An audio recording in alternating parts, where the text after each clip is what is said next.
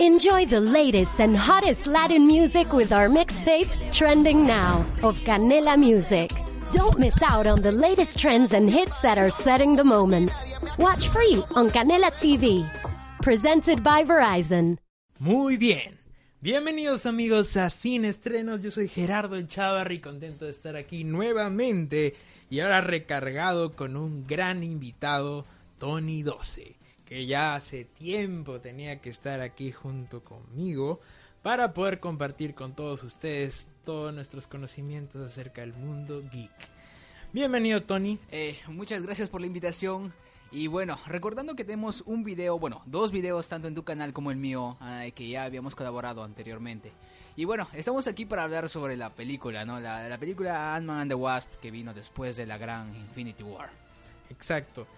Bueno, ya hace tiempo que ya se estrenó, estamos un poco este Bueno, tarde, sí, pero tarde, pero Nunca es tarde para hablar de Ajá, Marvel, nunca es tarde para exacto, hablar de. Marvel.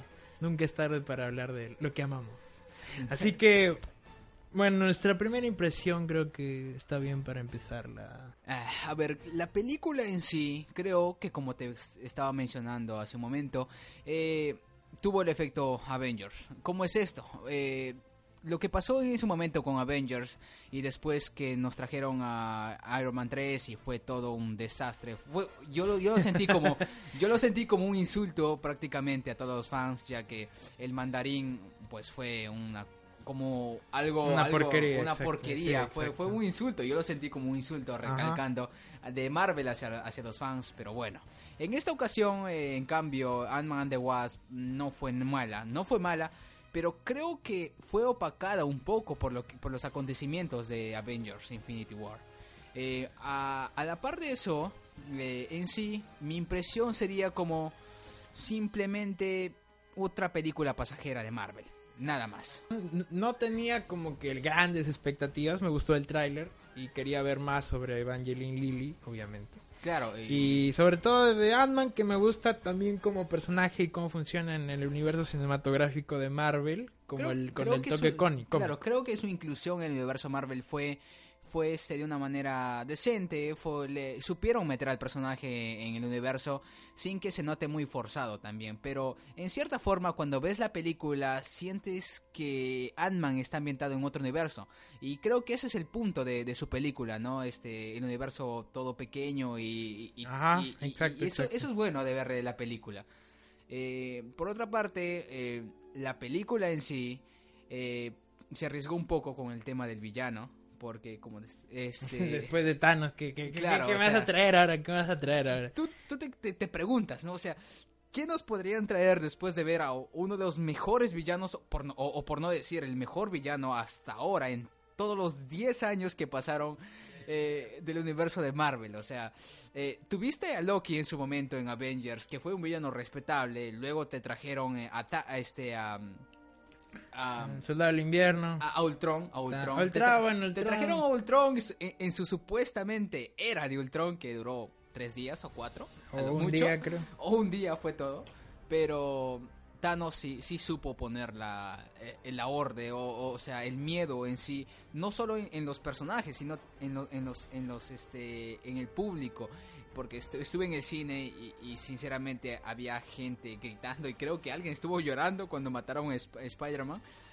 Pero fue, fue algo muy, muy impactante. En cambio ahora, pasar de eso a una, a una villana que simplemente mm, eh, lucha en cierta forma por seguir viva de una manera poco buena para nuestro protagonista es un poco decepcionante en cierta forma. O sea, eso voy, pero es sin como decir que... que- la película es mala, claro. Ajá. o sea, A eso voy, es que tratan de darle una profundidad al personaje con Exacto. una historia que empatices, Exacto. como Killmonger, algo como Killmonger. Exacto. Creo que hicieron que, que quisieron copiar la fórmula de, King, de Killmonger y, y ponerte en el lugar del villano por un momento, con, con los flashbacks, con, con la historia de la niña que se murió su padre, pero siento que se quedaron ahí. O sea, pudieron llegar un poco más, pero solo se quedaron ahí. O sea, ah, te quedas como que...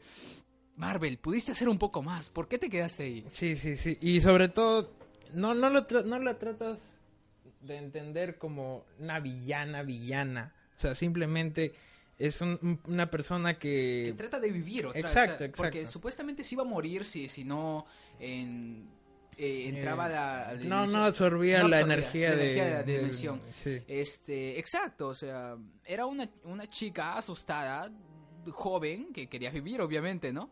Y bueno, básicamente ese fue el punto, creo que el dire- del director, que eh, hacer que el público empatizara con ella un poco, pero sin lograrlo del todo, creo yo.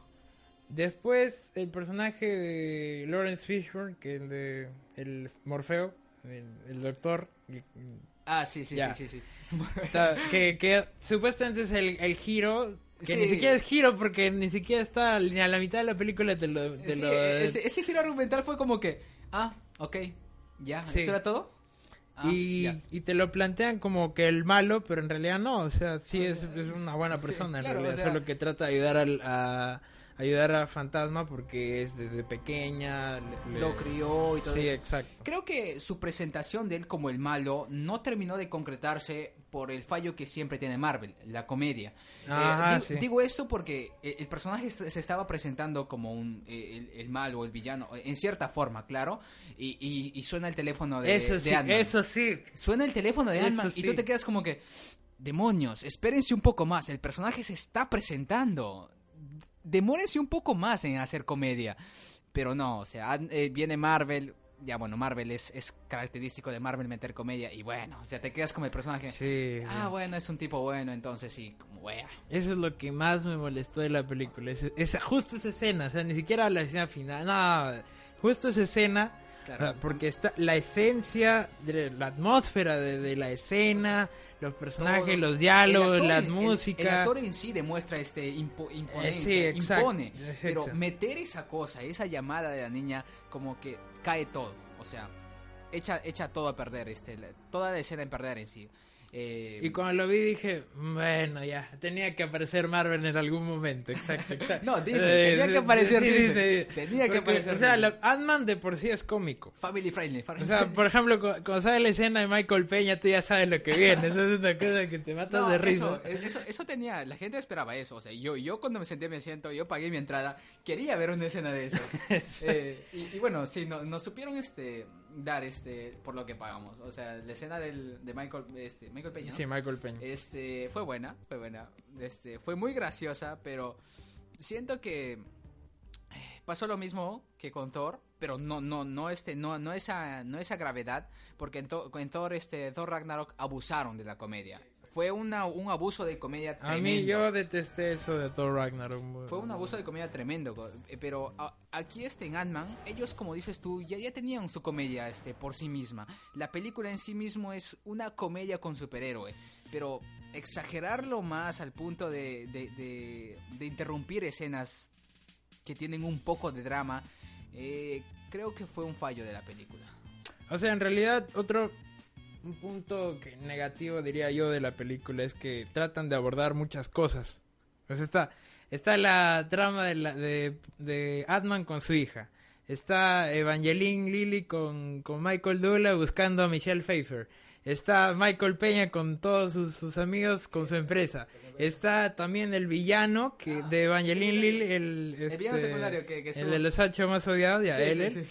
Este, también lo de la policía. Ah, verdad. Eh, hay un el, montón el de- arresto domiciliario, sí, sí, sí. sí. Ajá, hay un montón de cosas que dices, mucha, ya, o sea, tranquilo, ¿no? O sea, o sea, fácilmente podrías trabajar con lo de Paul Roth eh, y su hija, con, es- o sea, el arresto domiciliario. Creo que en y lo de la se- mamá. se- le dieron el, el efecto de Iron Man, de, de- perdón, de, de Spider-Man 3, cuando quisieron meter a tres villanos.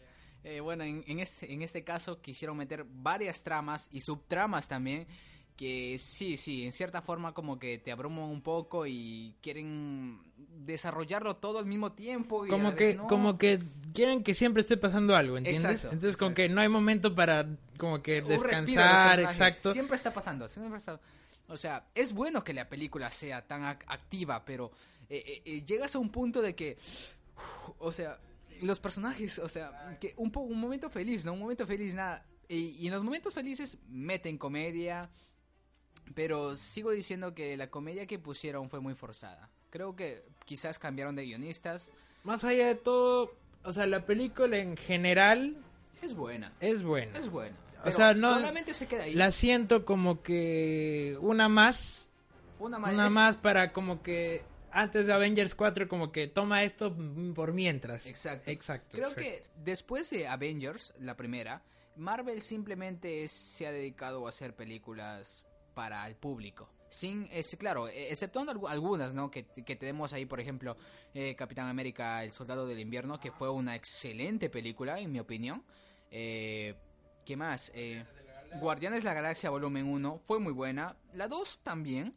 Eh, fuera, fuera de eso, como que... A ti, por ejemplo, me dices que te gusta Thor Ragnarok. No, o sea, no me gusta como, como comedia, sino me molesta que no sepan balancear la comedia y el drama. Igual el problema de Ant-Man, o sea, como que metes comedia en, en puntos donde no, o sea, es demasiado forzado. Igual pasa en Doctor Strange. Claro, o sea, de- ah, verdad, Doctor Strange. Se me, se me había olvidado esa película, se me había olvidado. Sí, Se sí. me había olvidado por completo. Pero Doctor Strange sí, sí estuvo buena. También porque nos, nos metió otro universo de la magia y todo eso. Tuvo, tuvo sus cosas buenas. Eh, y aparte de eso, mm, bueno, las otras películas, las que sobran, fueron más que todo Marvel haciendo películas. En eso se resume todo. Marvel haciendo películas nada más.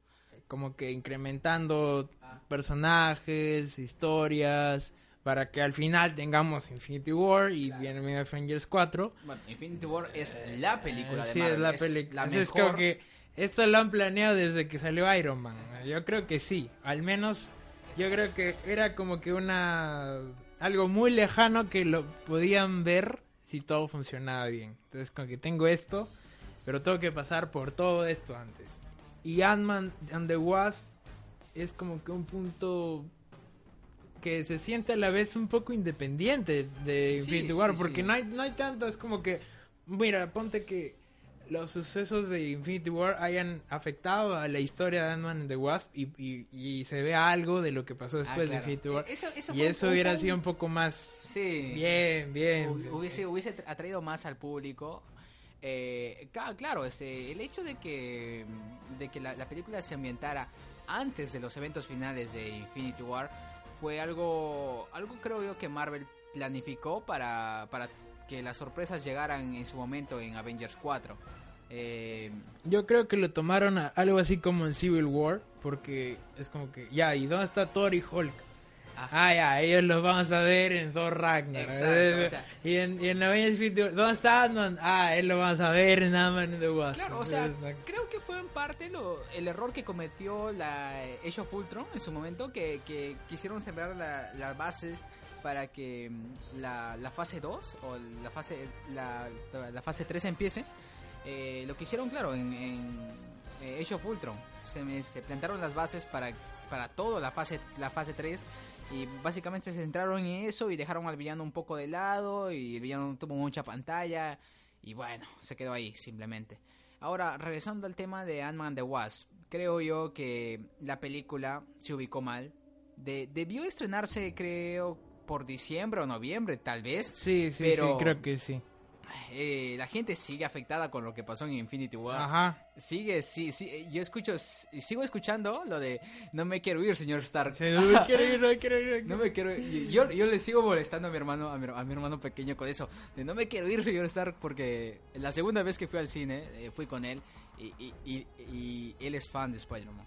Eh, desde niño era fan de Spider-Man. Y verlo ahí, creo que creo que sali- le salió una lágrima.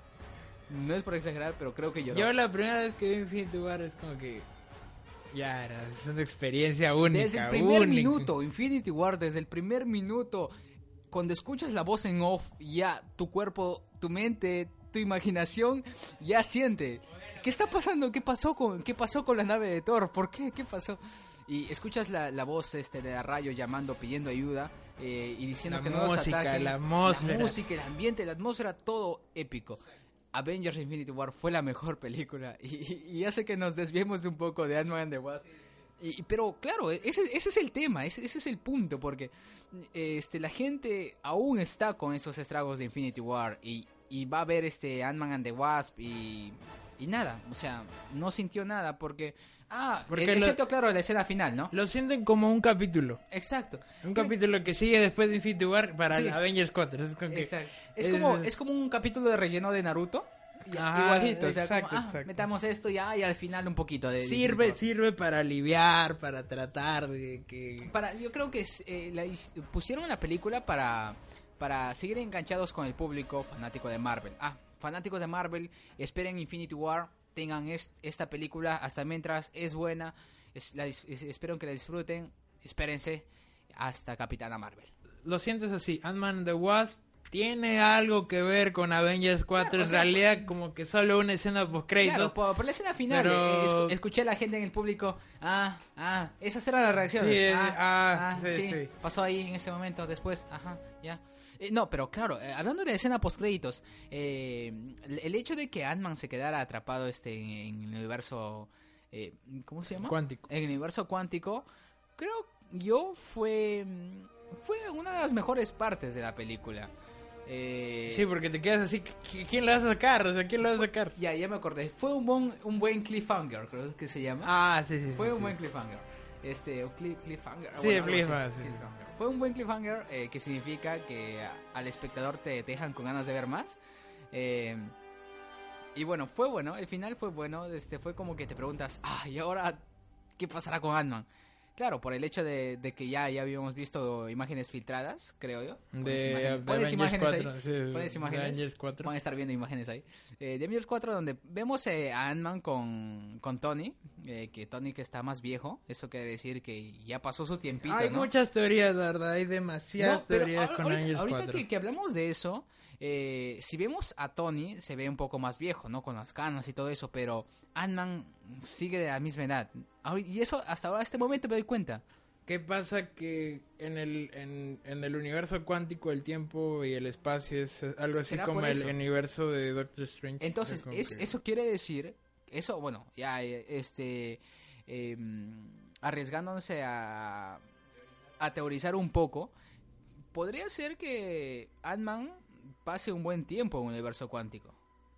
Puede ser, tam- pero, o sea, una de las teorías que más podría pensar que pueden pasar es, es que Michael Peña lo rescate, porque Scott toda la vida le, le avisa a, a él dónde va a estar.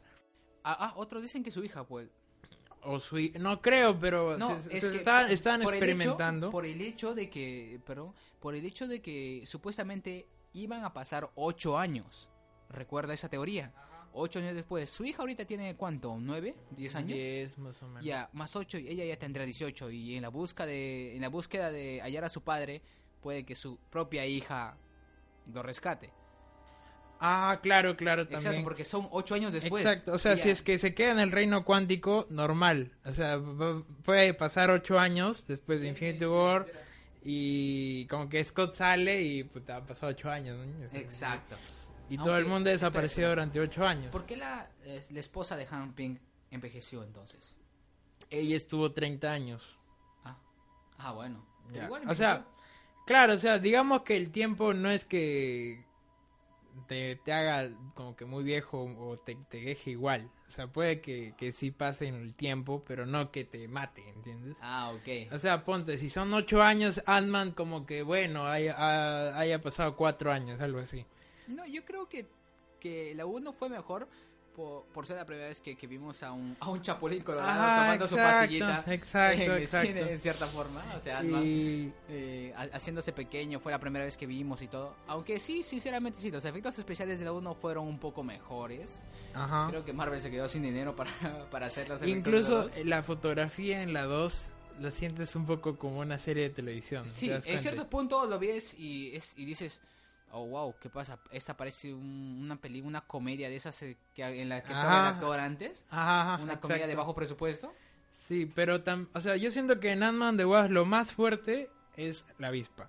Yo siento que Sí. en algunas partes la- se, logra se luce. opacar, logra opacar a Ant-Man y... Claro, creo que por ese motivo este cambiaron el título de Ant-Man 2 a Ant-Man and the Wasp.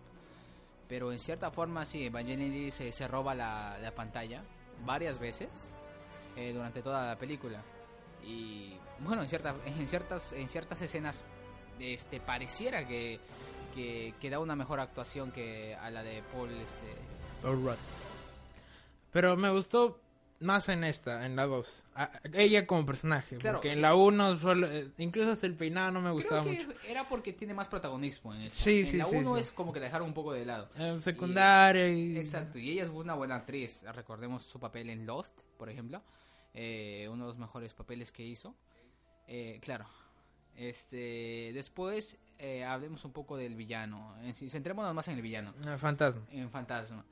Eh, sinceramente, como te dije, mm, Marvel se quiso arriesgar. Yo siento que se quiso arriesgar un poco con el tema de, de tenernos un villano que simplemente quería vivir, por eso era malo, y a la par no lo mató.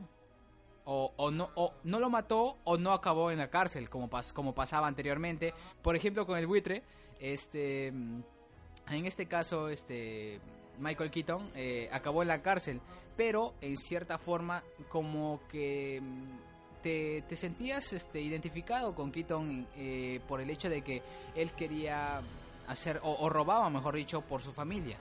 Y más con la escena inicial de, de Spider-Man Homecoming en la que eh, los de eh, Damage Control Damage Control. eh, recordan- recordando en Spider-Man Homecoming, eh, Damage, este, con la empresa Damage Control, al inicio de la película, vemos como que lo tratan mal y, y- y- y te pones en su lugar y dices, bueno, yo haría lo mismo, ¿no? Pero en esa ocasión el, el- el villano terminó en la cárcel. Eh, Pero ahí las motivaciones son, son reales. Claro. Son algo que, que sí, lo sientes. Sí, puedes decir que... yo haría eso. Exacto, Yo haría eso. Falta Por, dinero, eso, yo haría por eso. eso es un buen villano en la película. Ah, no, a- a- afuera de eso, también Keaton es un actorazo, o sea, Keaton es un actorazo, eso ni, ni de, ni discutir se trata. Eh, en cambio, ahora la, la villana, eh, yo siento que, que Marvel se arriesgó en eso, como vuelvo a recalcar, al hecho de que no la mataron ni la encerraron, simplemente se quedó libre y ya. Y quedó en nada. Exacto. Ahora la pregunta es, ¿ayudará el personaje en Infinity War 4 o será de las que desapareció? Yo creo que Marvel, eh, viendo que no, no ha tenido un impacto en la gente, el, el villano de, de por sí, Claro, o sea, fue un siento que es como, bueno, si es que no, no funciona acá... Fue, fue el, villano, el villano de turno. Ajá, fue exacto. Entonces como que ya, normal, lo desaparecemos y ya. Claro, un villano que haya des- desaparecido Marvel. Em, ah, tienes ahí este Abominación, que no se lo volvió a ver. Sí. Oh, ¿dónde está Abominación? Supuestamente estaba en el... Eh, donde fue encarcelado eh, Capitán América y sus amigos. Ah, supuestamente en Civil War, ¿no? Sí, sí, claro. supuestamente, Supuestamente está ahí. Abominación está Sí. ahí. Porque a mí me gustó Abominación en Increíble Hulk. Me A mí también. Oye, a mí me gustó este, este, la, la, la película de Hulk en solitario. Pero a varias personas mm, eh, dicen, a mí no me gustó, me dicen. ¿Pero por qué? Le digo, este, porque es un poco oscura. Bueno, este, era mm, cuando Marvel todavía se tomaba las cosas en serio, creo yo. Todavía no era Disney. Todavía no, o sea, Disney no influía mucho. Y- pero bueno, a mí personalmente me gustó. Es de las pocas películas de Marvel que a la gente no le ha gustado, pero a mí sí me ha gustado, sinceramente. Yo creo que es una de, la- de las que son bien caletas, ¿no? Bien caletas, ¿no? Pero Iron Man fue como que lo, el No, boom, claro, el boom, sí, el- Iron Man- él despegó todo. Iron Man tiene un respeto para mí muy profundo porque fue la primera película, eh, supo hacer la película, te atrapó. eh, Robert Downey Jr. eh, eh, bueno, es, es Robert Downey Jr. actuando de Robert Downey Jr. con el nombre de Tony Stark. Ah, O sea, exacto, exacto, exacto. Bueno, que actuaciones, ¿te gustó Michelle Pfeiffer? Porque Michelle Pfeiffer para mí es lo máximo. Claro, o sea, la- los pocos minutos que tuvo, ella es una, es una actriz grandiosa eh, y muy, muy, muy, pre- muy, muy preciosa para, para su edad. Y los pocos minutos, minutos que tuvo en la película sí me gustaron. eh, creo que opacaron un poco al personaje de Han Ping. Eh, Mm, bueno, yo creo que se, se alució más Michael Douglas en esta, esta peli también. No, por, por el beso ahí en el universo cuántico, eso, Eh, todo no, cinematográfico. No, pero siento yo que cuando aparece el personaje de Pfeiffer, como que dejan un poco de lado al, al personaje. Ah, de- obviamente, sí, obviamente. Eh, Porque es el... creo, creo que yo, se- yo lo sentí así personalmente. Eh, después de eso, su participación me gustó bastante. Me, me gustaría ver más de, de ella en la, eh, si- en la tercera parte. Porque le meten el- la cuestión de los poderes, este, Claro, de cuánticos y como que, ¿what? Eso puede ser que como que Ant-Man se queda ahí encerrado y que también va a tener poderes, otros Ah, poderes, oye, exacto. Verdad, verdad. Eso, eso es verdad. Porque si te das cuenta, Scott no tiene poderes. Claro, Eh, solo tiene el es- traje. Es, como Iron Man. Ajá. Tony Stark no tiene poderes, solo es inteligente. Ajá. Eh, otro que no tiene poderes, Falcon no tiene poderes. Este. Eh, Hawkeye. Hawkeye no tiene poderes. Eh, Black Widow, pues es una chica muy entrenada, tampoco tiene poderes. Ajá. Porque The Winter Soldier y este Capitán América, Tienen bueno, el sí tienen el, suero. suero de super soldado. Después, este, ah, tienes este a, a Michonne, que bueno, no me acuerdo su Ah, nombre de la actriz, eh, Black Da- Danai Ya, ya, ya. este, al personaje de Danai Gurira, este, en Wakanda, que tampoco tiene poderes, simplemente es una buena luchadora. Em, aparte de eso, claro, como dices tú, Ant-Man es un, es un ser humano, simplemente, con un traje que Entrenado, pequeño, entrenado. que es como- entrenado, claro, que Evangeline creo que la uno le entrenó un poco. Sí, o sea, Aparte de te eso, das cuenta que, que Evangeline, Evangeline Lilly en, en Ant-Man the Wasp es súper varaz. pues. Claro, o sea, ella, ella es la que enseñó a Ant-Man a pelear. y, le lugar. saca la M a todo el mundo. Exacto. Lo cual lo hace más interesante. O sea, los, los personajes que más se lucieron en esta película, creo yo, fue Evangeline Lilly, Michael eh, Douglas, después lo seguiría este mm, Paul Rudd Y Michelle Pfeiffer. y Michelle Pfeiffer. claro. De resto, ah, cumple nomás, cumple. El resto simplemente fueron personajes de relleno para la película. El personaje, el villano, la actriz, la actriz es bonita. eh, es eh, la, la- La de Ready Player One. Sí, la, la vi en esa película y me, me- me gustó eh, físicamente, es hermosa. Eh, su actuación, por otra parte, deja mucho que desear en cierta, en cierta Mm, parte. Sí, sí, sí. Eh, fuera de eso, recalcando, eh, el actor este Lawrence Fishburne. eh, hizo un buen papel, pero no a la talla, no, no a la talla de él. O sea, que él, él es un gran actor y, y no le dieron un buen papel, no le, no le- no le dieron buenos diálogos, que dije. Malograron en cierta forma su personaje con el ambiente. Y bueno, para concluir con Ant-Man and the Wasp, ¿cuál es tu, Mi veredicto. su- tu veredicto de, del 1 al 10? Ant-Man and the Wasp, yo le pongo, lastimosamente por estrenarse después de Infinity War, un 6.5. Una película suave, tranquila, entretenida, para pasar el rato. Claro, o sea, fue, Sin fue una tener película la- para la familia, fue una película Sí. para irte Sin con la tener familia. el objetivo tanto de, de Infinity War, ¿no? Claro, que o sea, fue destruirte la vida por meses. Claro, y- fue muy, fue- este, la película fue muy independiente tanto de la primera como del, del- del universo de, de Marvel. O sea, tú podrías ir, ir al cine y ver este Ant-Man Ant-Man the Wasp y ya, sin necesidad de haber visto otras películas, claro. Ajá. Así, incluso al- el, con la escena post créditos dirías qué pasó. Ah, bueno, Eh, claro, es, salvo por la escena post créditos quería, va, ¿y ahora qué pasó? Pero sin de ahí te sientes súper independiente. Exacto. Súper- Súper- Ni siquiera creo que hay menciones a- a- al universo en general. No, sí, en ciertas partes el- este Evangeline Lilly le menciona sobre lo de solo Civil War, Civil y todo War, pero eso. nada más. Pero na- nada relevante. O sea, se siente súper independiente. Bueno, llegamos al final del podcast. Un placer enorme tenerte acá, No, Tony. el placer para, es mío. para compartir nuestra pasión por el cine y los superhéroes. Y el mundo geek. Dale tu cherry, dale tu cherry. Más, suscríbanse a Tony 12 que más hago videos sobre cosas geek, curiosidades eh, y de series eh, más que todo, eh, algunas noticias eh, de series y bueno, claro, también de películas. Eh, además de eso, hago alguna que otra reseña de vez en cuando con la- cuando la película me impactó. Análisis, análisis de escena post crédito. Análisis de escena post créditos, análisis de trailers, entre otras cosas más. Y nada chicos, ya saben que pueden suscribirse sin estrenos para ver muchos más videos, podcasts de películas, series, cómics y todo lo que tiene que ver con la cultura popular. Lastimosamente no hemos podido ir a la Comic Con de Lima, tristemente. Pero ya el otro año vamos a ir con a la. Comic Con de San Diego. Y vamos a ir a la de San Diego para destruir a todos. Así que, nada, chicos, ya pueden comentar qué les pareció Ant-Man and the Wasp y qué esperan para Avengers 4. Todas sus teorías pueden comentarlas ahí y seguirnos en nuestras redes sociales. Yo soy Gerardo Chavarri, Tony12, y nos vemos en el próximo podcast o video de Cine Estreno. Hasta la próxima. Bye bye. Amplify your career through training and development solutions specifically designed for federal government professionals. From courses to help you attain or retain certification, to individualized coaching services, to programs that hone your leadership skills and business acumen, Management Concepts optimizes your professional development. Online, in person, individually, or groups. It's training that's measurably better. Learn more at managementconcepts.com. That's managementconcepts.com.